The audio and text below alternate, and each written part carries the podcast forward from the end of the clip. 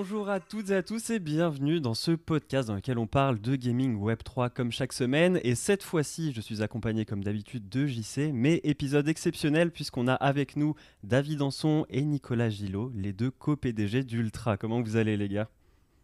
Salut Johan, salut tout le monde. Merci pour l'invitation, merci JC.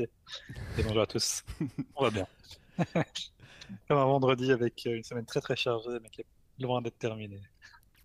Et loin d'être terminé, parce qu'on a beaucoup de choses à dire. D'ailleurs, ce que je vous propose de faire, donc, je pense qu'ici tout le monde connaît Ultra ou on a, au moins entendu parler. Hein, si jamais vous traînez souvent sur ma chaîne ou sur les médias d'Ultra Times. Donc, ce que je vous propose, c'est de faire un petit recap vite fait pour euh, ceux qui sont au fond de la classe de ce qu'est Ultra, mais surtout de vous introduire vous, euh, qui vous êtes et euh, ce que vous faites. Oui, bah, je peux faire la petite intro et, David parlera du projet. donc, je connais David maintenant depuis 30 ans. Ouais, d'années, là, un petit paquet d'années. Euh, donc voilà, initialement, on joue à Counter-Strike ensemble, on a fait des, équipes Counter-Strike, on a fait plein de tournois à gauche à droite. Euh, donc hardcore gamer dans l'âme. Euh, et puis par la suite, on, est, on a commencé à faire des, plusieurs entreprises ensemble. On a créé une société qui faisait du développement de jeux vidéo mobile, une société qui fait du développement de jeux vidéo PC stratégie de monétisation, donc comment faire plus d'argent, plus de business autour des jeux. Et la dernière société avant Ultra, c'était une boîte qui euh, avait créé une console pour le marché chinois, console de jeu type euh, PlayStation 4 Pro, vraiment performante avec AMD, euh, c'est un, très gros projet aussi. et niveau blockchain, ça va faire maintenant 13 ans qu'on suit, qu'on est dans la partie blockchain aussi. On a acheté, je crois, nos premiers bitcoins et qu'on a miné, miné aussi à l'époque. et donc voilà, c'est un petit peu cette expérience vraiment gaming qui couvre un petit peu tous les différents aspects, donc joueurs, distribution, le business des jeux, le hardware des jeux, euh, donc vraiment la conception du jeu aussi. Euh, donc on fait un peu le tour et Ultra finalement centralise un petit peu toutes ces, euh, toutes ces expériences. On a une plateforme et un écosystème qui permet d'adresser justement tous ces différents acteurs de l'écosystème, que ce soit les joueurs, mais aussi ceux qui conçoivent l'écosystème, donc les, les, développeurs de jeux, euh, les services liés au, gaming aussi, les tournois, le streaming, euh, et ainsi de suite. En quelle année le premier Bitcoin? Je rebondis vite. En 2010 qu'on est, qu'on a, je le, notre Bitcoin, euh, je crois que c'était Bitcoin Talk, ça s'appelait encore le forum, je sais plus. moi, moi c'était 8 dollars, un truc comme ça. Mais on en parlait déjà avant, avant 8 dollars, tu vois. C'est à 8 dollars, c'est là qu'on a acheté euh, les premiers bitcoins. David m'avait déjà dit, il faut l'acheter. Je oui, oui, ok, elle est cool ton histoire, mais attends, on continue à bosser. J'ai du boulot. Ah, c'est ça. Ouais, ça fait, ça fait, longtemps. Mm. Ok, et euh, du coup, toi, David? Ben, Du coup, euh, on a, on a bah, comme on, on, généralement fait toutes nos boîtes ensemble, j'ai la même euh, carrière que Nico, quelque part, euh, juste avec des rôles différents. On a toujours euh, scindé les rôles où moi je m'occupais plus de la vision technique, tout ce qui est, si tu veux, les, idées, le, côté artistique du business, on va dire. Et puis Nico, il s'occupe tout ce qui est légal, accounting, business, dev, ce genre de choses-là. Donc on, on a, on, a, on a fait les mêmes choses, euh, mais on a fait les choses avec des rôles euh, différents. Voilà. Et complémentaires. Euh, voilà, c'est ça. Ok, parfait. Bon, bah, du coup, si jamais vous êtes chaud, je vous propose qu'on parte dans le vif du sujet. Et je vois que, que JC trépine d'impatience à vous poser plein de questions. Alors, je vais lui, je vais lui donner la parole.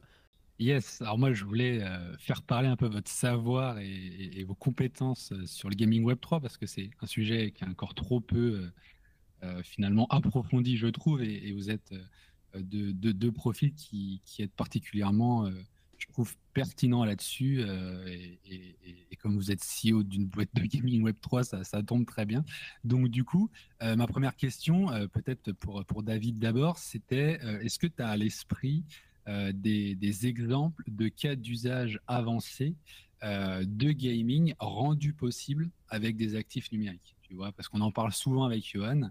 Euh, typiquement, nous, on imagine par exemple la possibilité de créer eh bien, des actifs numériques qui permettraient à la fois de jouer dans le monde réel et à la fois de jouer dans le monde virtuel dans un jeu, tu vois. Donc on voit finalement un petit peu comme le Move to Earn, comme ça des nouvelles mécaniques de gameplay qui sont rendues possibles avec les actifs numériques. Donc je pense que la révolution, elle va en partie venir de là, c'est de proposer à des joueurs des nouvelles façons de jouer qui ne sont possibles que grâce aux actifs numériques. Est-ce que tu, as à l'esprit déjà des cas d'usage originaux qui, qui, te viennent ou que tu as peut-être déjà expérimenté dans le développement d'Ultra autour de ça? Ouais, il y a des, il y a des choses euh, hyper intéressantes dans tous les jeux qui ont des économies, euh, des systèmes de crafting, etc.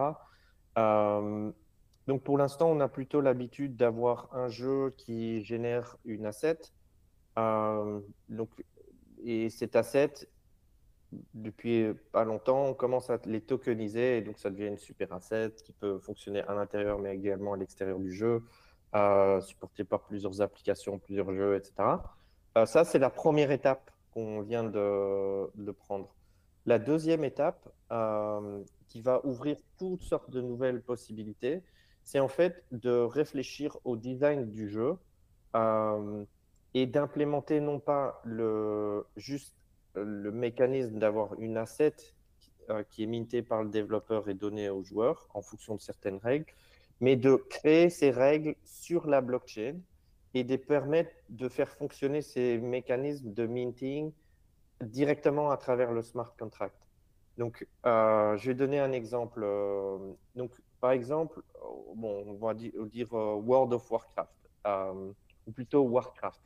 On a une mine d'or, et à l'époque, on construisait une mine d'or dessus. Euh, avant ça, on pouvait voir, OK, la mine d'or, elle a X euh, milliers ou millions de, pièces d'or euh, à, miner. On mettait la mine et puis elle pouvait extracter un certain nombre de coins à une certaine vitesse. Alors, on pouvait upgrader la mine, elle pouvait extracter plus jusqu'au moment où, ah, il n'y a plus, a plus d'or.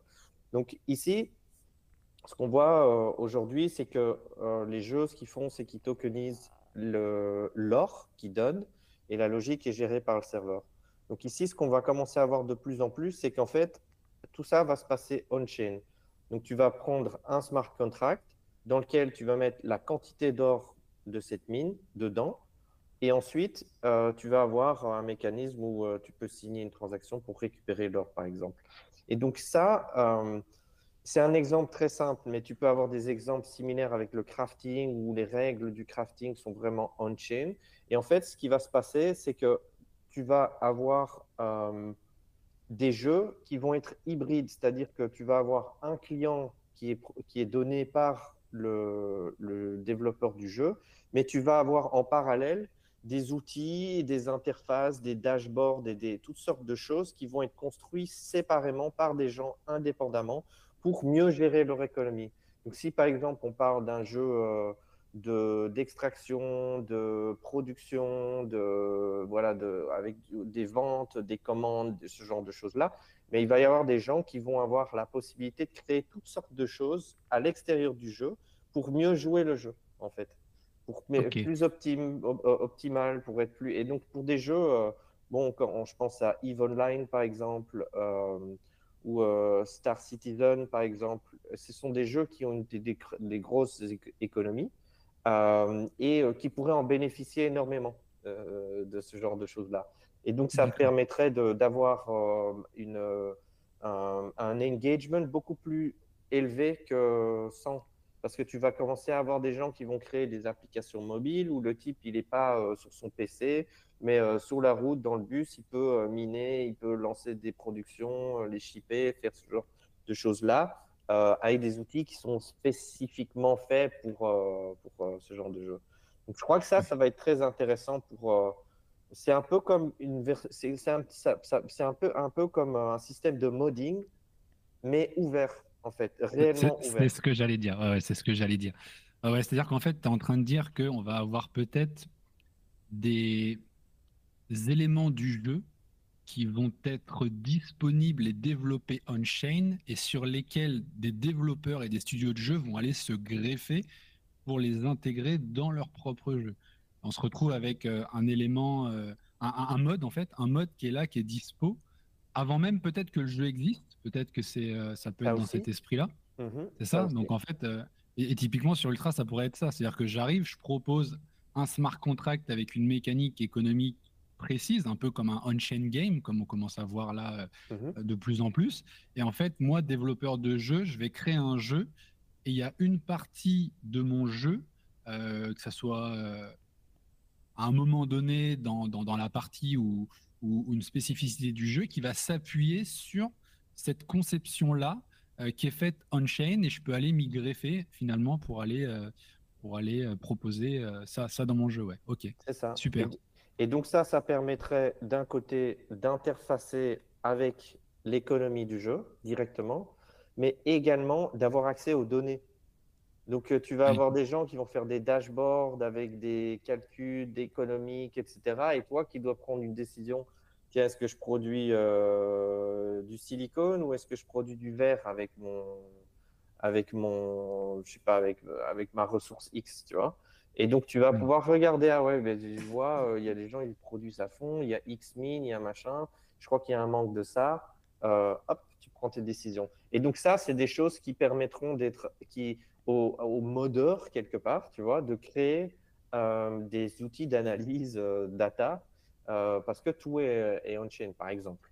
Donc, ça, mm. c'est, je pense, le, un des gros avantages de, de la de la techno blockchain, c'est vraiment cet aspect ouvert où on te donne des building blocks comme des Lego.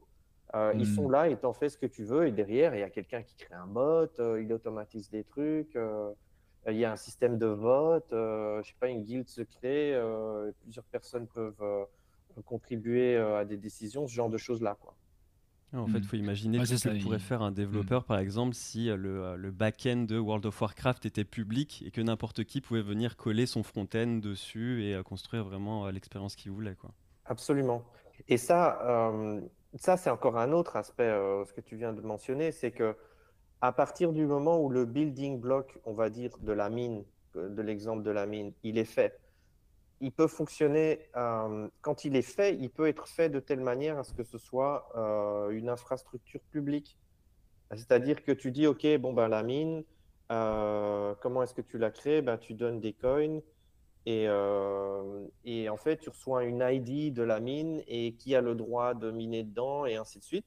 Et donc, tu peux avoir une transaction qui permet d'initialiser la mine et ensuite, le jeu, lui, fait référence tel joueur à telle mine, pour tel joueur à telle mine. Mais du coup, tu pourras avoir un autre jeu qui vient et qui dit, ben moi, euh, je fais encore aussi une mine. Donc ça veut dire que cette composante de système de mine euh, devient une infrastructure publique qui peut être utilisée par n'importe qui.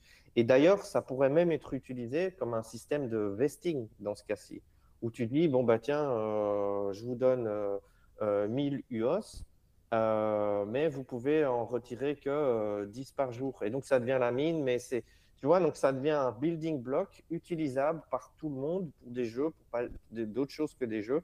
Et donc, tu vas avoir la mine, tu vas avoir le crafting, tu vas avoir, euh, je sais pas, toutes sortes de, droits de, de minter, de tous des mécanismes qui sont mis on-chain et qui peuvent être composé ensuite euh, et réutilisé par euh, des jeux différents et, des, outils et applications différentes. Donc ça, c'est un avantage euh, énorme par rapport à ce qui existe aujourd'hui dans les systèmes fermés avec des, problèmes de standardisation d'assets, etc. On pourrait appeler ça de l'open gaming. Finalement. Voilà, c'est ça. Open gaming. le, concept, tu, notes? Attends, parce que le, premier, le nom de notre boîte à la base, euh, Ultra, le premier nom euh, qu'on avait donné, c'était oh, Open Pub. Ah, tu vois? Euh, En interne, open, open Publish, tu vois. Et puis ça faisait Open Bar, c'était sympa. D'accord. c'est ça, quand on voit le Open Innovation, c'est dans cet esprit-là, donc c'est mmh clair, c'est top. Tout ça, euh, euh, là, ça prend, ça prend forme là maintenant. Tout, tout commence à, bien se mettre en place. Euh, on va aller voir ces choses-là incessamment sous peu. on, a, hâte. Nicolas, dans, dans, le même esprit, on, se demandait finalement comment sont nés ces, ces, cas d'usage dans votre esprit? Tu vois, c'est-à-dire que est-ce que ça s'est fait naturellement en se disant ah mais tiens il y a la blockchain, on vient d'acheter des bitcoins à 8 dollars, est-ce qu'il n'y aurait pas un truc à faire finalement pour créer des nouveaux cas d'usage dans le gaming? Parce que vous avez été quand même hyper early. Euh, il me semble que c'est 2017, mais j'imagine que c'est même avant, vous avez dû y penser. Comment vous avez connecté, vous vous êtes dit, tiens, il y a des NFT, les NFT, ça pourrait être des assets, comme ça pourrait être des assets, alors il y aurait des cas d'usage nouveaux. Alors tiens, est-ce qu'on créerait pas une boîte qu'on appellerait euh, Open, euh, voilà, puis finalement Ultra? Euh, Comment c'est venu finalement? Est-ce que c'était naturel? Parce que voilà, ou, comment c'est venu? Je pense que c'est parti aussi plutôt d'une problématique. Voilà, de ce qu'on voyait un petit peu dans, dans l'industrie, toutes les problématiques qu'on voyait. et quand on se disait qu'on voulait avoir une expérience de gaming, qu'est-ce qui nous manquait aujourd'hui, on se disait, bah tiens, en fait, c'est chouette, on passe plein de temps, mais finalement, ben, euh, qu'est-ce qu'il en reste après? Ben, On s'est bien amusé, on a fait des top rencontres, donc ça c'est très cool, mais euh, ça n'a pas vraiment généré de. Enfin voilà, ça sert à rien plus tard, finalement. Euh, bon, après, c'est pas parce qu'on joue qu'on est obligé de, d'en retirer quelque chose derrière, mais on trouve ça quand même assez dommage. Et on a vu beaucoup de problématiques aussi en, en étant développeur, comment est-ce qu'on fait pour que son jeu soit connu? Bah, Compliqué. Hein euh, et ça mm. coûte soit de l'argent, soit il faut un, publisher, il faut lui donner la moitié de son argent, enfin de ses revenus quasiment. Donc c'est toutes des problématiques qui sont quand même, euh, qui sont quand même là. Et euh, finalement, la brique, la brique blockchain permettait en fait d'avoir aussi des solutions à ça, mais aussi au fait d'avoir un écosystème qui peut continuer à, grandir, parce qu'on est, fort limité finalement dans, ce qu'on fait, c'est on, on, fait ce qu'on fait, voilà. Euh, et si on veut, si on veut évoluer, ben, c'est très compliqué, on n'a pas l'expertise, on n'a rien, euh, voilà. Si on fait par exemple du e-sport, on est très bon en organisation de tournois, on n'a aucune idée de comment faire euh, du trading d'assets. Et le fait d'avoir cette solution blockchain, on s'est dit, bah, tiens, voilà, comment faire pour avoir une expérience finalement qui est homogène, euh, qui peut évoluer avec le temps. Et le fait d'avoir cette blockchain, ça permet que euh, ce qu'on expliquait juste à l'instant, hein, c'est que finalement d'autres personnes puissent venir se greffer, puissent ajouter leurs composants, puissent utiliser ce qu'on développe pour euh, finalement améliorer leur écosystème. Euh, donc en fait finalement avoir cette espèce de bulle qui grossit, qui grossit, qui grossit. Donc c'est vraiment ça un peu le, je crois la puissance de la blockchain. Mm. D'ailleurs, vous, avez, euh, percuté, quoi, naturellement. Vas-y, Yann, je t'en prie. Dans la timeline du gaming, vous pensez qu'on en est où là euh, que, Parce que là, on parle de cas d'usage euh, qui, qui seraient imaginables avec la blockchain, etc. Mais le temps que les gros éditeurs s'y mettent, à votre avis, combien de temps il faudrait pour que ça devienne un standard, cette open gaming? Je pense... Oh. Ouais, je pense qu'au niveau, niveau éditeur, c'est, on a beaucoup de conversations, on comprend un peu ce qui se passe ça commence à bouger quand même vraiment beaucoup. Donc les gens commencent à se rendre compte. Il y a toujours les problématiques évidemment de, voilà, de, c'est du Web 3, c'est du blockchain. Euh, ça pollue la planète, c'est encore, euh, c'est encore un petit peu là, mais ça l'est quand même beaucoup moins. Euh, maintenant, c'est toute une question aussi euh, de régulation qui est en train de se mettre en place, et c'est ça qui, qui, qui, freine un petit peu, je dirais, les gros éditeurs aussi. C'est cette problématique. le, manque de régulation. Il n'y a, pas, a pas assez de, de certainty. Euh, et donc voilà, c'est très risqué. Une boîte publique, par exemple, eh ben, qu'est-ce qu'elle fait euh, Elle fait attention. Hmm. c'est ça. C'est que là, pour l'instant, en fait, euh, il y a beaucoup de boîtes qui regardent ce que les autres boîtes font. Et puis après, tu vas avoir aussi, il y a pas mal de gros éditeurs qui mettent l'effort, en fait, où on sait, voilà, ils ont mis des legal teams dessus, ils étudient toutes les questions. parce que c'est un peu, c'est comme c'est tout nouveau, en fait, chaque pays a quelque chose de différent.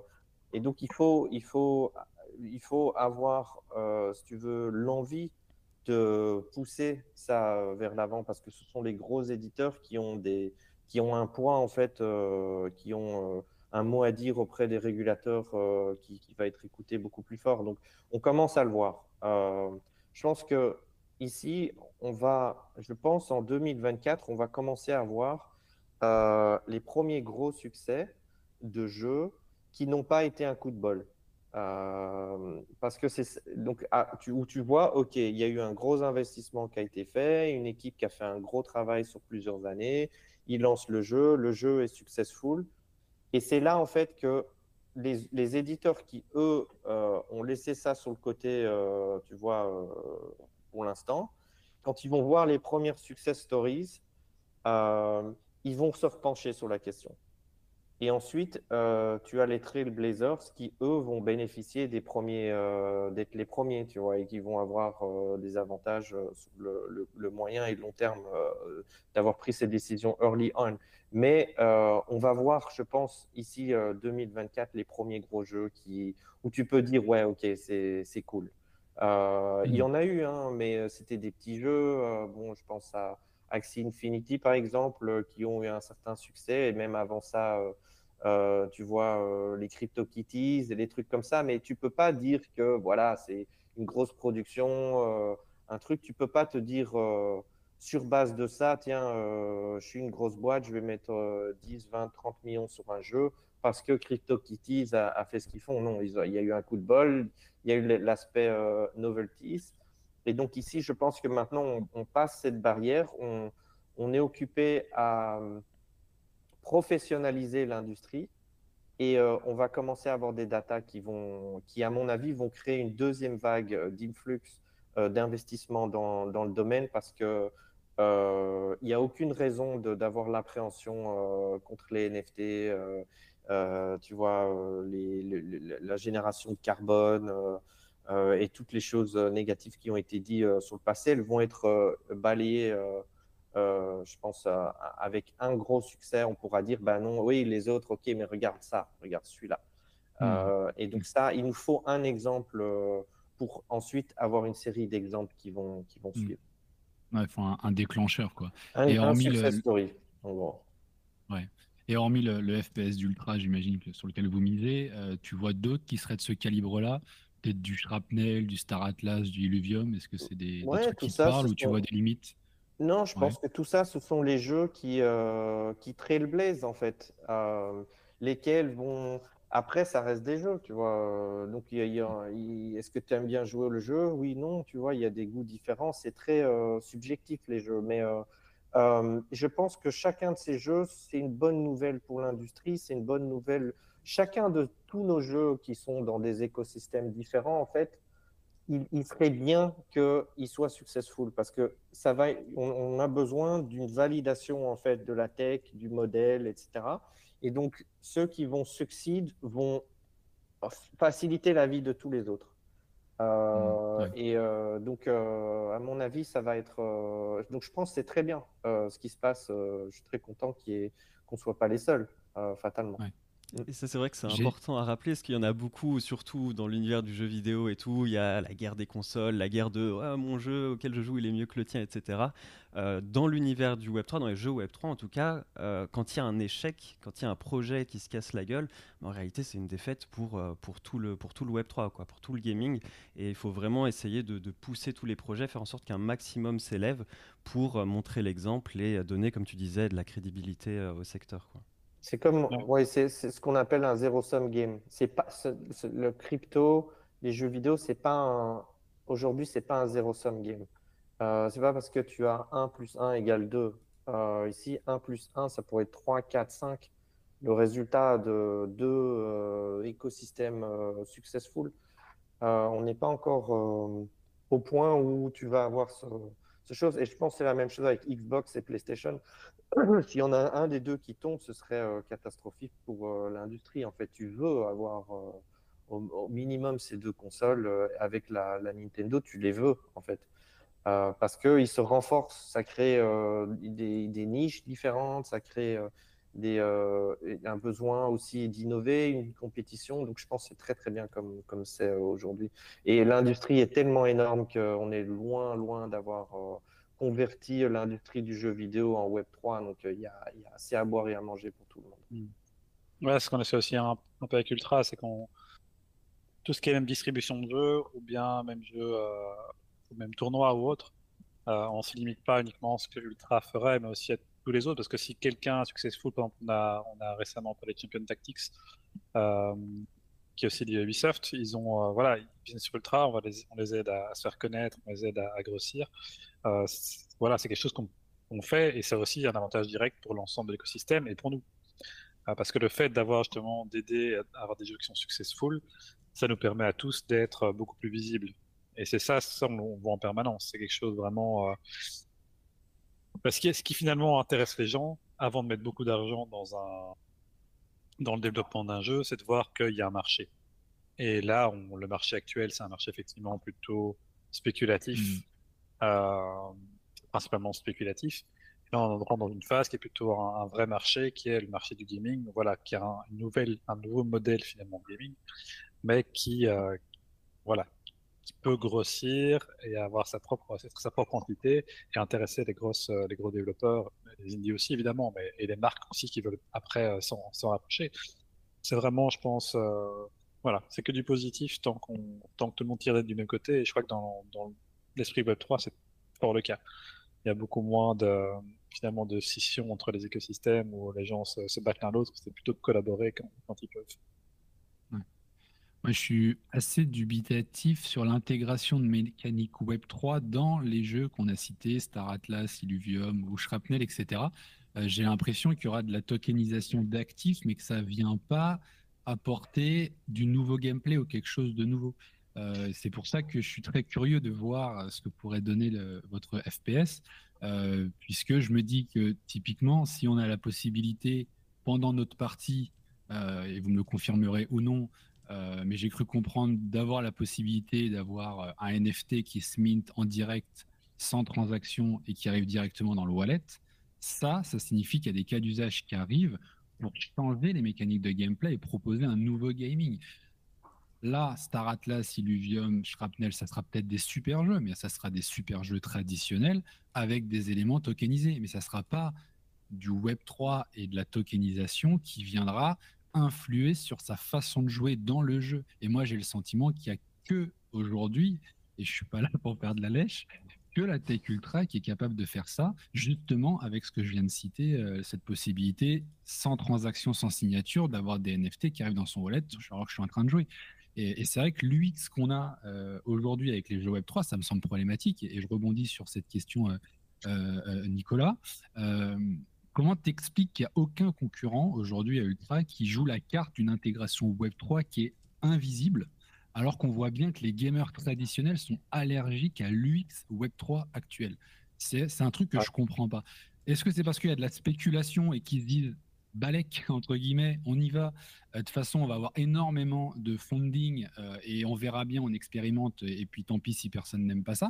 Ou est-ce qu'il y a quelque chose quand même et on va réussir à convertir les joueurs traditionnels à, utiliser des wallets Web3, même si pour l'instant ils détestent ça, quoi. Donc, euh, tu vois. je, pense c'est aussi un gros point technologique où t'as pas la tech, t'as pas la tech. C'est pas compliqué. donc ils sont coincés, quoi. C'est ce que tu dis, en gros. Ça fait 5 ans qu'on développe cette technologie aussi.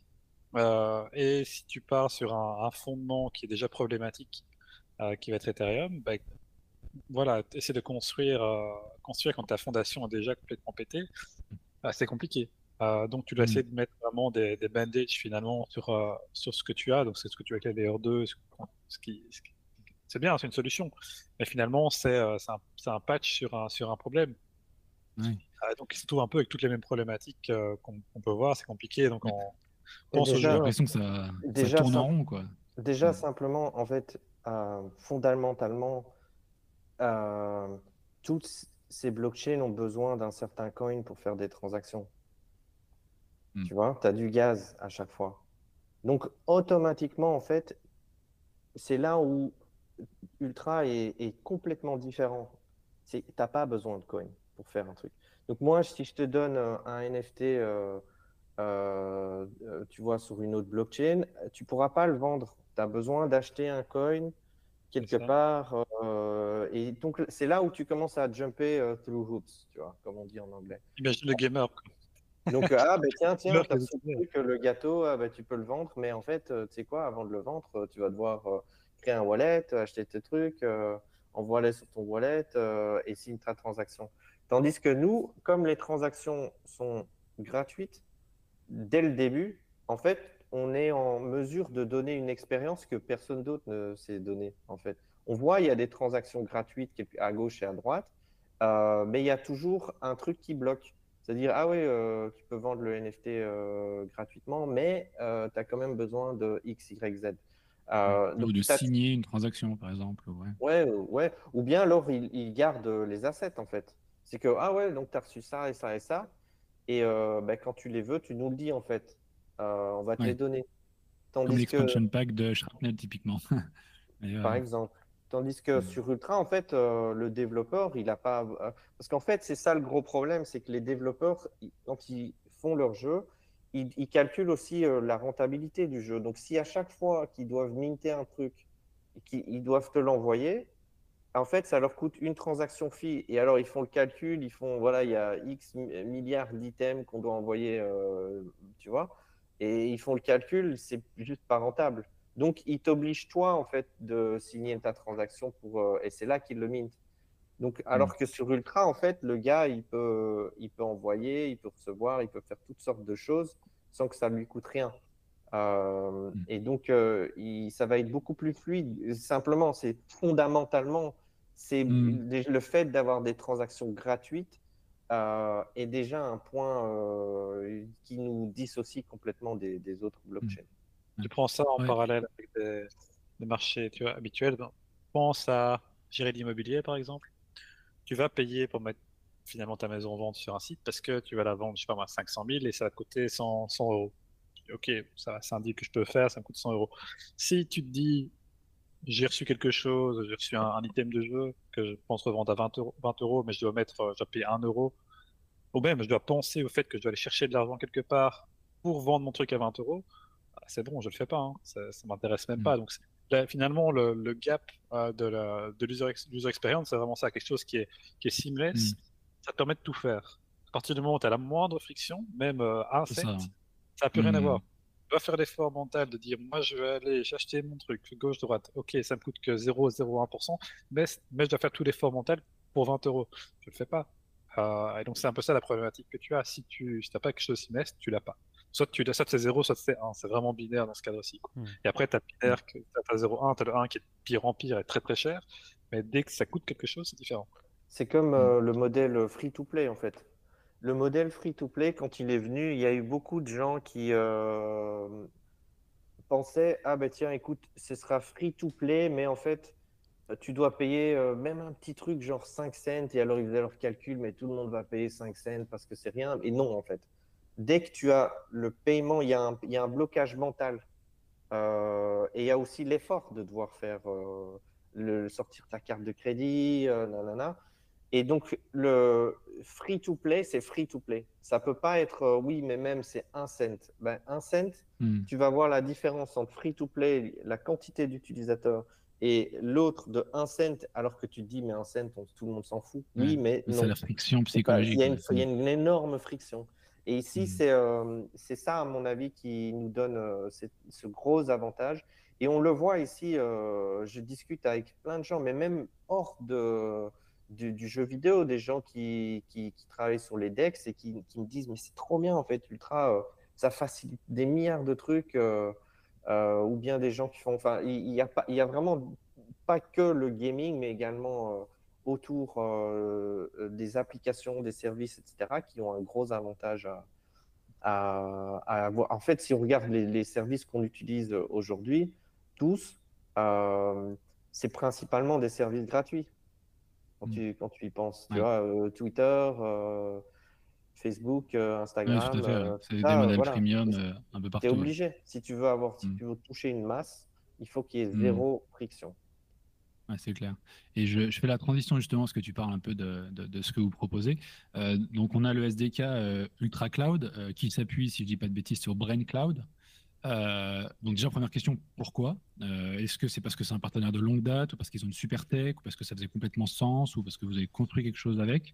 Et la question qui vient après, c'est euh, à quel point le SDK a-t-il été customisé par rapport à ce que vous propose Brain Cloud en, marque blanche? Est-ce qu'il est prestataire ultra, ou est-ce que vous pouvez en dire un peu plus sur ça? Ouais, on a acheté, on a acheté la licence. En fait, on, a, on a fait un partenariat avec eux depuis, euh, depuis le début et il y a eu beaucoup de travail qui a été fait euh, entre nous. Euh, on, on, a des meetings toutes les semaines avec eux, donc c'est vraiment un partenariat de longue durée. donc qu'est-ce que c'est d'abord Peut-être, je vais peut-être expliquer ce que c'est. Donc quand on crée un jeu, en fait, il y a beaucoup de fonctionnalités qui sont similaires d'un jeu à l'autre. Donc, on va imaginer euh, l'authentification de l'utilisateur. Donc, le jeu se lance et on va te dire euh, Salut JC. Euh, ou tu vas avoir, je ne sais pas, la création de achievements. Ou après avoir fait 10 headshots, tu reçois un achievement. leaderboard, matchmaking, les chats entre les friendlies, les, tous ces genres de choses-là, en fait, c'est tous les jeux utilisent ça ou utilisent une partie de ces choses-là. Euh, et donc, ce qui se passe, c'est que les développeurs réinventent euh, la même chose encore et encore et encore et encore, ce qui est complètement bête. Et donc, euh, le, le, truc, en fait, c'est que si tu utilises Ultra Cloud, tu vas pouvoir intégrer toutes ces fonctionnalités sans devoir toi les développer. Et ce qui est intéressant, c'est qu'il y a un système de scripting euh, qui s'appelle le Cloud Script, qui te permet, euh, avec du JavaScript, d'aller récupérer les données d'une de leurs API, euh, faire du massage de données, des calculs, des choses et, trigger d'autres événements. Donc, ça veut dire que tout ce qui est friend list, gestion d'inventaire, etc., tu peux faire plus que ce que l'API de base te propose. Euh, et donc, euh, à ça, on attache maintenant la blockchain. Euh, donc, par exemple, on travaille sur la possibilité de faire signer le back-end du jeu des transactions arbitraires. Donc, si tu veux avoir un jeu qui réagit en fonction de, voilà, tu as, touché le niveau 100 du jeu, et au niveau 100, bah, tu reçois une armure euh, légendaire d'or, etc. Mais en fait, normalement, il faut programmer tout ça. Et puis derrière, si tu veux faire un NFT, tu vas devoir avoir une clé euh, secrète, tu vas devoir mettre en place une unique factory, euh, et lors d'une certaine logique, tu vas devoir mint et le donner à l'utilisateur.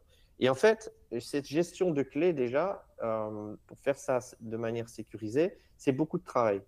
Euh, parce que voilà, il, faudrait mettre ça dans un hardware wallet, euh, il faut les avoir dans des enclaves, etc. Et en fait, nous, ce qu'on fait, c'est que on, le fait, on fait tout le travail pour le développeur. Donc eux, en fait, quand ils vont vouloir faire un truc où, euh, voilà, quand tu reach le, le, level 100, tu reçois un, NFT, eh bien, tu pourras carrément t'attacher à des événements, d'autres événements ou créer ton propre événement. Mais par exemple, tu peux dire, voilà, si tu reach niveau 100, donne NFT X sans devoir rien programmer, tout via l'interface euh, d'Ultra Cloud. Et donc ça, c'est un gain de temps énorme pour le développeur. En plus, il ne doit pas euh, faire de maintenance, euh, il ne doit pas développer une architecture. L'SDK a été testé avec un million d'utilisateurs concurrents. Donc, il scale, euh, voilà, que tu aies 10 utilisateurs ou 1 million, c'est la même chose, ça fonctionnera euh, de la même manière. Et donc, euh, donc voilà, donc nous, en fait, on a fait ce partenariat avec eux, on a, on a, on a investi dans ce partenariat considérablement. Et on a voilà, maintenant la possibilité d'authentifier les utilisateurs et de faire toutes sortes de choses avec la blockchain directement à travers les SDK. Moi, j'ai deux là, c'est typiquement, juste pour conclure, je te laisse parler, Yohan. Euh, donc là, c'est typiquement le cas, on va avoir le NFT qui va être créé, qui va tomber dans le wallet de l'utilisateur sans qu'il ait besoin de rien faire. C'est ça. Et donc, euh, tu, et, tu, peux faire aussi, tu peux, tu, parce qu'il y a une gestion d'inventaire hybride en fait. Tu peux euh, avoir des items database classiques et en même temps des items NFT. Donc, en fait, tu peux faire un query et tu peux dire tiens, donne-moi euh, l'info de l'inventaire de l'utilisateur et tu vas recevoir la liste des NFT qu'il a. Et, donc, et en fonction de ça, peut-être le jeu va débloquer ou va t'afficher ton inventaire avec euh, tes armures légendaires, par exemple. Euh, mais en même temps, voilà, tu as, ramassé des bouts de bois, tu as ramassé des pierres. eh bien, on va, te les, on va te les donner en objet database, par exemple, parce qu'elles n'ont pas beaucoup de valeur. Euh, et ça, c'est aussi quelque chose qui est unique. On est les seuls dans l'industrie de la blockchain qui proposent les deux simultanément. Donc, mm. euh, tu as la possibilité, en utilisant des, API similaires. Donc, euh, c'est hyper facile, hyper pratique pour le développeur de switcher d'un modèle à l'autre ou d'avoir les deux simultanément. et donc ça, voilà, on, on a le meilleur SDK dans l'industrie Web3 de loin, de loin. Hmm. Est-ce que ce SDK est payant? Alors, l'SDK euh, est payant, effectivement. Euh, il est gratuit pour euh, certaines fonctionnalités et ensuite, il est payant à l'usage. Alors, notre intérêt à nous, c'est pas de faire du bénéfice là-dessus. notre intérêt, c'est de faciliter l'adoption de notre technologie. Donc, en gros, si tu fais tes maths combien ça te coûte les serveurs, euh, les DevOps euh, et tout ça à faire tourner les services. en fait, tu, voilà, ce sera le même prix quasiment.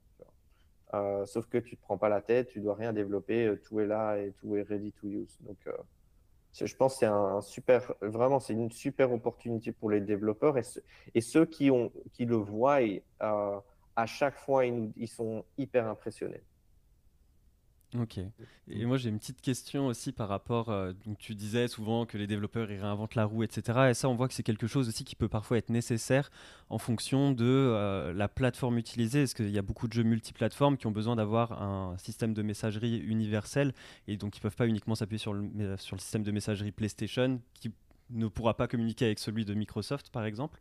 Est-ce que vous, votre SDK, vous l'avez pensé pour être multiplateforme, même si je sais que je pense que euh, le Web3 gaming sur console, on n'y est pas encore. Est-ce que vous avez quand même ça en tête lorsque vous avez construit votre SDK Il est déjà euh, cross-platform. Ok. Donc tu, peux l'utiliser pour euh, Windows, Mac, Steam, Xbox, PlayStation, Nintendo, iOS, Android.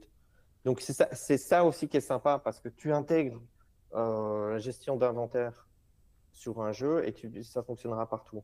Ou euh, le leaderboard ou le matchmaking et tu n'as pas besoin de, de réinventer la roue. Alors, c'est juste qu'il y a une certaine limite, il y a certaines fonctionnalités qui, sont, euh, qui doivent être implémentées, euh, qui sont obligées d'être implémentées d'une manière spécifique que la plateforme t'oblige à faire. principalement, c'est Xbox et PlayStation qui ont des requirements. mais même là, ça a été simplifié. Euh, donc l'effort pour y arriver euh, est euh, beaucoup moindre. Et, et, ensuite, si tu veux passer sur PC, etc., ben là, tu n'auras pas de travail. Ok. Et, tout ça est déjà prêt? Tout ça, c'est ouais, live là maintenant. Et du coup, qu'est-ce qu'attendent les devs? Ah, non, mais ils l'utilisent déjà. Hein. On a des gens qui sont dessus, ils les utilisent déjà. Ok. je voulais faire la la, la, transition sur la, partie stratégique, Nicolas. Euh, l'écosystème ultra, euh, est-ce qu'il va tendre vers plus de décentralisation ou est-ce que ça amène trop de risques? Euh, Moi, je suis un peu un blockchain maximaliste, mais j'ai bien conscience de, des limites de la décentralisation et de ce que ça amène derrière. du coup, voilà, quelle est la, vision d'Ultra par rapport à ça, euh, puisque certains pourront dire que euh, on est quand même sur un point de défaillance entre guillemets qui est un peu important. Si Ultra disparaît, on est quand même un peu embêté. Euh, mais voilà, est-ce qu'il y a une volonté de tendre vers une décentralisation ou est-ce que vous pensez que c'est pas nécessaire et que finalement, bah, vous allez rajouter de la blockchain à ce qui existe actuellement? Et Steam, ça fait 20-30 ans qu'ils sont là et il n'y a pas de souci. Je pense que ça dépend un petit peu de quelle partie aussi tout ce qui va être la partie blockchain, euh, pour l'instant, c'est des blocs producteurs qui sont déjà indépendants. Euh, mais l'idée, c'est qu'à terme, voilà, on soit plus, euh, on soit plus vraiment impliqué. donc, c'est vraiment ça l'idée au niveau blockchain technologie, au niveau de l'écosystème en tant que tel. pour moi, il y a le client actuel qui est plutôt centralisé, dans le sens mmh où les applications qui sont dedans, c'est celles qu'Ultra a sélectionnées. Euh, mais il y a déjà le lien avec la Chrome extension vers l'extérieur. Donc il y a déjà une première étape qui est réalisée où finalement ben, son wallet, son identité et autres est utilisable sur un site, par, exemple euh, Ultra Times. Voilà, on peut, se, loguer, euh, Ultra Live ou peu importe. Donc un peu, les sites externes peuvent déjà venir se greffer dans l'écosystème et pas directement dans le client. Et l'idée, c'est qu'à terme, justement, on puisse venir intégrer les applications dans le client aussi. Euh, donc mmh. justement, on est, on est la, on est la chance de pouvoir se dire, tiens, euh, ok, le, marketplace elle est sympa, on va la mettre dans son écosystème. Donc c'est là vraiment, je dirais que ça s'ouvre, euh, de manière relativement plus plus, plus direct, où c'est pas, voilà, maintenant je peux développer aussi et donc je peux X, Y, Z, c'est voilà, ça, ça existe dans Twitch, on va mettre dedans, clac, ça fait partie de l'écosystème. Et d'un coup, ça permet vraiment de se relier les, uns aux autres sans avoir à faire trop, trop de travail. On est en train d'harmoniser aussi la partie euh, extension et la partie client pour que justement les transactions fonctionnent de la même manière aussi. Euh, donc quelque chose qui, qui fonctionne en dehors du client puisse être mis dans le client et directement fonctionner c'est un petit peu ça aussi la, vision vers laquelle on tend, c'est que ce qui se passe dans le client et en dehors du client soit finalement euh, vraiment harmonisé et en synergie. C'est un peu ça l'idée, euh, et on développe en ce sens aussi. Et donc c'est vraiment ça. Donc faut penser la partie business, euh, contenu et autres, et la partie pure technologique blockchain, où là on a effectivement des plans pour augmenter la partie décentralisée de la blockchain, et qui n'est pas forcément critique aujourd'hui quand on mmh. voit bah, les réseaux, oui, ils peuvent être plus décentralisés, comme euh, Ethereum peut être plus décentralisé qu'Ultra. Si d'un coup les, mines disparaissent et que ben, euh, il y, a, réellement, je sais pas, 100 000 euh, ordinateurs qui ont tous les deux 0.0001% du, de la, du, réseau, enfin de la gestion du réseau. pour l'instant, c'est pas le cas. Pour l'instant, c'est quelques grosses mines qui, finalement, s'ils veulent prendre une décision demain, ils la prennent. Et encore plus que, que sur Ultra. Mmh, il y a quand même toujours cette différence aussi. Et la, la, cross-chainisation, entre guillemets, si on peut dire comme ça, des actifs numériques, est-ce que ce serait une solution pour décentraliser? Euh, Dit autrement, est-ce que, euh, je ne sais pas, le wrapping de NFT, c'est une utopie, c'est quelque chose qui est envisageable pour aller euh, aussi bien ramener des NFT sur Ultra que de sortir des NFT vers d'autres écosystèmes? Est-ce que techniquement c'est une utopie Moi je pensais au wrapping de NFT euh, comme, technique avec un point de centralisation, euh, mais, euh, mais au moins ça va ailleurs. C'est faisable, hein c'est faisable, c'est juste que ça dépend dans quel sens aussi et à quel degré de fonctionnalité les autres NFT ont. La plupart des NFT sont quand même assez, assez basiques dans le sens où il y a assez peu d'options. Ouais, mmh.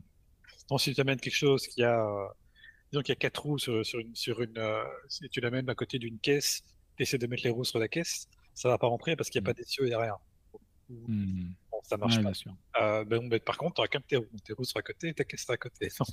Ça fonctionne. On sait, on sait que la caisse, tu l'as aussi. Donc, si je prends ça comme exemple avec, euh, donc avec Ultra, tu auras une épée qui aurait, euh, je sais pas, qui aurait 20 options. Ben, si tu la, la ramènes sur, sur un Ethereum, tu vas avoir des options qui n'existent pas finalement. Mais les options qui existent seront là aussi tu auras quand même un nivellement par le bas en, arrivant vers, euh, Ethereum ou autre. évidemment. Dans l'autre sens, tu aurais en fait tout ce qui existe déjà peut être finalement plugué sur un nouveau NFT Ultra qui aura déjà tout ce qui existe. Par exemple, si on parle du. Euh, imaginons le Soulbound, c'est un truc que ça fait 4 euh, ans ou autre que c'est. entre guillemets, que c'est prêt, enfin que c'est pensé, que c'est réalisé, parce que voilà, c'est simplement, tu dis que ton NFT peut pas être très. Ok, euh, c'est un gros, un, gros, euh, un gros débat sur Ethereum parce que wow, c'est une super nouvelle technologie euh, incroyable. Non, c'est une petite feature dans un, un, gros truc. Donc c'est un, peu, mm. un peu ça. Donc d'un côté, oui, on sera les amener vers Ultra, on sera les sortir d'Ultra aussi, mais avec plus de difficultés, on se sera limité à ce que les autres blockchains savent faire. D'accord. Ok.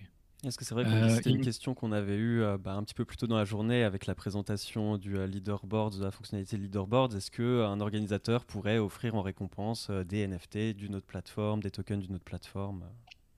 Ça, c'est envisageable. C'est des choses qu'on discute aussi parce qu'on a des demandes pour les jeux Web3 aussi qui nous disent bah, tiens, moi j'aimerais bien offrir des, cryptos de mon jeu, j'aimerais bien offrir des, des NFT de mon jeu. Pour l'instant, on le fait, mais de manière un peu manuelle. Euh, mais il y a des, solutions qui existent pour le faire. Euh, je crois qu'on a, y a déjà des intégrations. C'est juste que je crois qu'on l'a même pas encore publié, mais euh, ça s'appelait Smart Token Lab, je pense, qui ont justement une solution qui permet de, bah, tiens, si tu as ça quelque part, je vais te le donner sur le chain. ça, on pourrait le réaliser aussi. C'est juste qu'il faut que le développeur utilise cette technologie qui est disponible et que donc il reconnaisse comme asset dans le modèle de l'utilisateur, bah tiens, il détient tel NFT, donc je vais lui donner dans mon jeu tel NFT aussi. Voilà. c'est simplement une, euh, passation d'informations. Euh, donc c'est pas le même NFT puisqu'il y a un nouveau NFT qui est minté et qui est distribué. Mais après ça, ça, ça crée de nouveau des problèmes parce que si tu veux minter ton NFT et l'envoyer, bah, qui est-ce qui paye pour la transaction? Euh, bah, hmm. Oui, mais moi mon NFT je l'ai déjà. Que l'inverse c'est très simple. Si jamais c'est l'inverse, ben, le NFT est là, hop, tu le, tu le reçois, on te le transfère, fin l'histoire. Donc c'est un peu. Il y, a Voilà. beaucoup- il y a plusieurs discussions ici sur lesquelles on, on travaille en ce moment, euh, justement à ce sujet en particulier. Est-ce qu'on utilise des bridges? Est-ce qu'on rajoute le support euh, d'un wallet EVM dans Ultra? Parce que nous, en fait, ce qu'on veut, c'est notre philosophie, c'est vraiment que ce soit invisible. Alors après, tu as plein de demandes euh, qui te fait X, qui te dit, tiens, on voudrait faire ci et ça, mais euh, ça va foutre en l'air toute la UX. Donc, nous, ce qu'on veut, c'est trouver des solutions qui permettent à l'utilisateur de ne pas se poser des questions. euh, tiens, il faut que je mette un wallet, que je connecte mon ledger, que je fasse X, Y, Z. On veut un truc smooth, tu vois, complètement. et je pense qu'on a des solutions. Euh, alors, c'est des solutions qui sont plus ou moins euh, ambitieuses. Euh, mais on a une grosse demande à ce sujet, donc on est occupé à étudier les différentes possibilités et, potentiellement faire des partnerships pour faciliter ou accélérer ce genre de solution. D'accord. Ok. J'avais une, une dernière question technique qui me turlupine depuis un moment. Euh, je voulais savoir le, concept d'EV Blockchain Account euh, que vous avez. Euh, on n'en sait pas grand-chose. Est-ce que c'est un dérivé de l'account abstraction tel que proposé sur Ethereum à travers le, ERC 4337 ou est-ce que ça se rapproche plus d'un multi-party computation, tu sais, qui est proposé par le, le, nouveau wallet Web3 de Binance? Co- Comment ça fonctionne? Parce que c'est du non custodial, euh, Alors, euh, mais on n'a pas de, de, de clé privée. Enfin, co- co- comment, euh, comment vous gérez, vous gérez ça? Je pense que c'est du MPC, mais je suis curieux. Ouais. Alors, euh, tout d'abord, euh, la proposition qu'on entend parler euh, sur Ethereum, tout d'abord, c'est une copie de ce qu'on a depuis, euh, depuis le début euh, chez Ultra. Euh, à la différence que chez nous, c'est c'est fait nativement. Ça a été- C'est-à-dire qu'au niveau de la structure des comptes blockchain, chez nous, depuis le début, ça a été fait d'une manière correcte, on va dire. Mhm. Et donc, euh, sur Ethereum, ce qu'ils essayent de faire, c'est qu'en partant de ta clé publique, ils te rajoutent un smart contract qui, après, recrée la structure, en fait, euh, du compte dans laquelle Mhm. tu as une clé publique. Donc, c'est-à-dire que tout ça, en fait, c'est tout un, un bazar pour y arriver, euh, qui est non standard euh, et qui va coûter euh, beaucoup de gaz à toutes ces chaînes EVM euh, qui, vont, qui, qui fonctionnent avec du gaz. Donc, je pense que c'est très clairement, c'est une bonne chose. Mais ça n'a pas été fait correctement et c'est pas quelque chose qu'on peut corriger euh, dans Ethereum Ouais, parce que c'est trop tard. Tu as tous les Mhm. comptes blockchain, il y a toute l'industrie qui fonctionne d'une manière, tous les smart contracts sont pas faits pour fonctionner, de... donc c'est trop tard.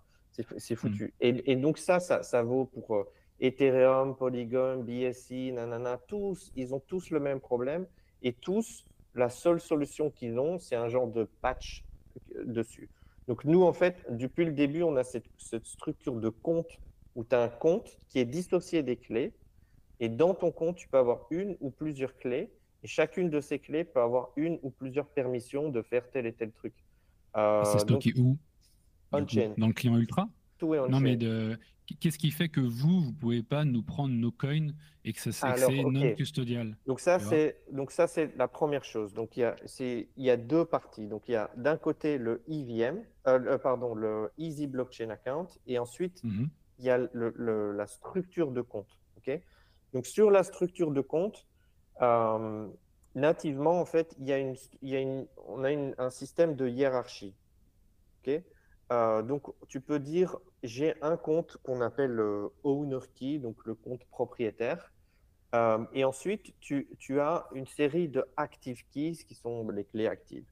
Euh, et euh, donc, généralement, le owner key, tu vas la garder secrète, euh, voilà, tu la mets dans ton ledger, j'en sais rien.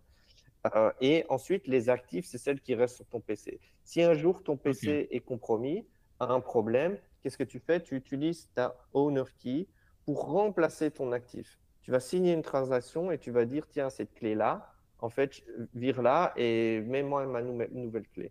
Donc ça, c'est l'innovation, entre guillemets, que, euh, dont parle l'écosystème euh, iOS, euh, pardon, IVM, mais qui existe depuis longtemps chez nous. Et, mm. alors, donc ça, c'est ça. Ensuite, nous, ce qu'on a fait, c'est que c'est super cette structure de, de compte. Le problème, en fait, c'est que tu pousses le problème plus loin. C'est-à-dire que, OK, peut-être tu as une gestion automatique avec tes active keys, mais derrière, tu as quand même une clé owner que tu dois aussi euh, sécuriser, etc. Euh, et donc, nous, ce qu'on a fait, donc le système euh, Easy Blockchain Account, dont on a un, pour lequel on, a déposé un brevet, en fait, elle fonctionne avec ce qu'on appelle des identity providers. Donc, le, droit d'assigner ou de remplacer une clé n'est plus donné non pas au owner, mais à ce smart contract spécial qui est euh, un, smart contract système natif de la blockchain, donc qui n'est pas contrôlé par nous, mais qui est contrôlé par euh, tous les blocs producers. Euh, et en fait, tu ça, fonctionne avec, avec une première liste qu'on appelle des identity providers. Donc, ce sont des personnes qui vont euh, être garants de ton identité. Donc, on va imaginer Google. Euh, Google peut dire, ben voilà, moi je suis Google, je vais être un identity provider. Quand ils font ça, ils déclarent une clé publique. Et ensuite, moi, quand je crée un compte sur Ultra, je peux dire, OK, je crée un compte, euh, et quand je crée mon compte, mon, je veux un compte traditionnel. Et là, euh, tu peux avoir un compte traditionnel avec tes clés, ton ledger, ton truc. Ou tu peux dire, je veux un compte protégé par EBA. Et, et quand tu dis, je veux un compte protégé par EBA, tu dis, par qui est-ce que tu veux qu'il soit protégé? Et là, tu peux dire un ou plusieurs identity providers. Donc, tu peux dire, ceux qui vont protéger mon compte, ça va être Google, Twitter et Ultra. Ok. Et, Donc, mélange. Ouais, tu vas parler à Google, tu vas dire Eh tiens, euh, voilà, euh, j'ai entendu dire que tu étais Identity Provider. Est-ce que tu peux me signer ce message? Et moi, je t'explique, euh, c'est mon identité. Google va dire Ok, mais login toi sur Google. Tu vas mettre username, password Google. il voit que es bien, c'est bien ton compte Google. Il te signe une transaction, voilà. Et après, tu fais la même chose chez Twitter, chez Facebook. Donc là, ou chez Ultra. Là, maintenant, mmh. j'ai trois signatures de gens qui attestent mon identité. Et quand je parle à la blockchain, je vais dire, tiens, euh, est-ce que tu peux me créer un compte? Et voilà mes, les trois ID providers que je veux et voilà mes trois attestations. Et puis tu peux me, et, donc la prochaine fois quand j'ai perdu une clé, je vais devoir demander mon identité aux trois. Ils vont me donner une preuve d'identité. Je vais me loguer avec Google, loguer avec Ultra, loguer avec euh, Twitter. Ils vont me donner ces, preuves euh, indépendantes je vais la donner à la blockchain et la blockchain va faire un calcul mathématique qui va valider euh, les signatures de chacun. Et une fois validé, va voir, bah, en fait, oui, euh, ils ont tous les droits garantis l'identité. Donc, OK, tiens, David, quelle est la clé publique que tu veux pour ton, nouveau, pour ton ancien compte, mais pour remplacer ta vieille clé? Là, je mets la clé et boum, j'ai mon, mon nouveau compte. Et donc, c'est ça, c'est le, là où est tout le système EBA. Alors, ce qui est intéressant, c'est que ça, ça fonctionne avec euh, des systèmes tels que ben, les comptes euh, qu'on connaît, sociaux, mais ça fonctionne également avec euh, des hardware wallets, des ledgers. Donc, par exemple, je peux dire, tiens, mon ledger, c'est mon identity provider. Donc, tu peux choisir. Voilà, et tu pourrais dire, tiens, euh, mon ledger, est-ce que tu peux prouver mon identité? En fait, qu'est-ce qu'il fait? Il signe une transaction. Il hmm. me donne ce truc, j'ai le message signé, je le donne à la blockchain, je dis, tiens, voilà, il m'a prouvé ma mon truc. Et là, il me, crée euh, une nouvelle clé. Et ce qui est aussi intéressant, c'est que tu peux avoir plusieurs identity providers. Tu dis, voilà, j'en ai 3, 4, 5. Et, mais tu, et tu peux dire, sur les 5, pour faire tout changement sur mes clés, etc., en hmm. fait, 3 me suffisent. Hmm. Comme ça, s'il y en a un qui pète, eh bien, j'ai les autres. Et donc, tout ça, c'est fait absolument nativement. Euh, y a, la blockchain s'occupe de, de, la vérification, de la création des comptes, euh, etc. Donc, ça veut dire que euh, même si Ultra est un des identity providers, tu pourrais en avoir plus. Et donc, voilà, donc ça, c'est la méthode euh, qu'on utilise pour, pour protéger le système. Alors, pour l'instant, par défaut, il y a un seul ID provider qui est Ultra, mais on va avoir une mise à jour qui va ajouter le support des ledgers, qui va ajouter le support de, de, de, Google, de Twitter, Facebook et tout ce genre de choses-là. D'accord, donc on est très proche du modèle MPC, mais en même temps, on, utilise les propriétés de l'account abstraction. Donc la question, c'est. La réponse, c'est vous, vous mixez les deux. Donc le meilleur des deux mondes. C'est de nouveau, c'est quelque chose qu'ils ne savent pas faire nativement parce que ce mm. que eux, ils veulent, l'account abstraction, c'est optionnel. Mm. Donc ici, nous, en fait, ça fait partie, comme ça fait partie du système, eh bien, le, la recovery de compte peut se référer là-dessus. Et donc la, la mm. De pouvoir changer une clé tout en gardant le même compte nous permet de faire ce système de récupération. C'est-à-dire que quand tu récupères un compte, en fait, euh, tu, as toujours ton compte, c'est le même compte, tous tes assets sont encore dedans, mais tu changes juste ta clé. Donc tout ce qui est euh, soulbound, euh, NFT, etc., si ton compte sur Ethereum est compromis, ou même si tu as un doute, je pense qu'il y a un hacker, mais tu es foutu, ton identité décentralisée, tu la jettes à la poubelle. Euh, tandis hmm. qu'ici, sur Ultra, bah, tu dis, OK, pas de problème, Identity Provider, 1, 2, 3, 4, peu importe. Hop, tiens, voilà, je change ma clé et c'est bon, euh, je suis sûr que je suis le seul à, avoir mon identité décentralisée. C'est vrai que dans le cas des Soulbound Tokens, euh, ça, fait, ça fait chier. Hein. si ah jamais tu as accumulé plein d'achievements et tout, surtout dans le gaming des pendant années, des années. Et puis un jour, c'est voilà, tu fais, tu télécharges un truc qu'il faut pas, ou bien il y a un 0 day, euh, tu vois, vulnerability dans Chrome, et, mm. et puis euh, voilà. ok. Bon, bah du coup. Dernière question pour conclure. Vas-y, je te laisse. Petite, c'est juste pour, euh, pour justement vous permettre de conclure, peut-être Nicolas. dans l'hypothèse où Ultra s'impose comme un acteur majeur de l'industrie du jeu vidéo, donc avec une expérience de gaming Web 3 à la pointe, quelle est la suite on s'attaque au secteur du divertissement, on pose les bases d'un futur ultraverse. C'est quoi Ultra dans 5-10 ans, en, deux mots? Je pense la, donc la première étape, c'est du gaming, parce qu'il y a des vraies problématiques euh, à régler, dont on est bien conscient. Euh, et je pense la, la, partie entertainment, évidemment, se rapproche assez fort finalement du gaming au niveau de ce qui est nécessaire. Euh, donc c'est un, axe dans lequel on peut facilement s'étendre dans les années à venir aussi. Euh, dans l'absolu, ça pourrait aussi servir. Voilà, Ultra pourrait vraiment finalement améliorer l'utilisation globale de, son ordinateur en général. Voilà. Ça peut vraiment servir aussi pour peu importe ce qu'on peut faire sur ordinateur. Pour le divertissement en général et pas que le gaming. divertissement, moi, ça peut être aussi la production. Ça peut être aussi pour la production de, jeux vidéo, ça peut être pour la... un tas de choses. Mais première étape, c'est vraiment la partie gaming. La partie divertissement, c'est une, euh, façon facile de s'étendre. Et encore après, c'est vraiment euh, s'attaquer à l'ensemble de.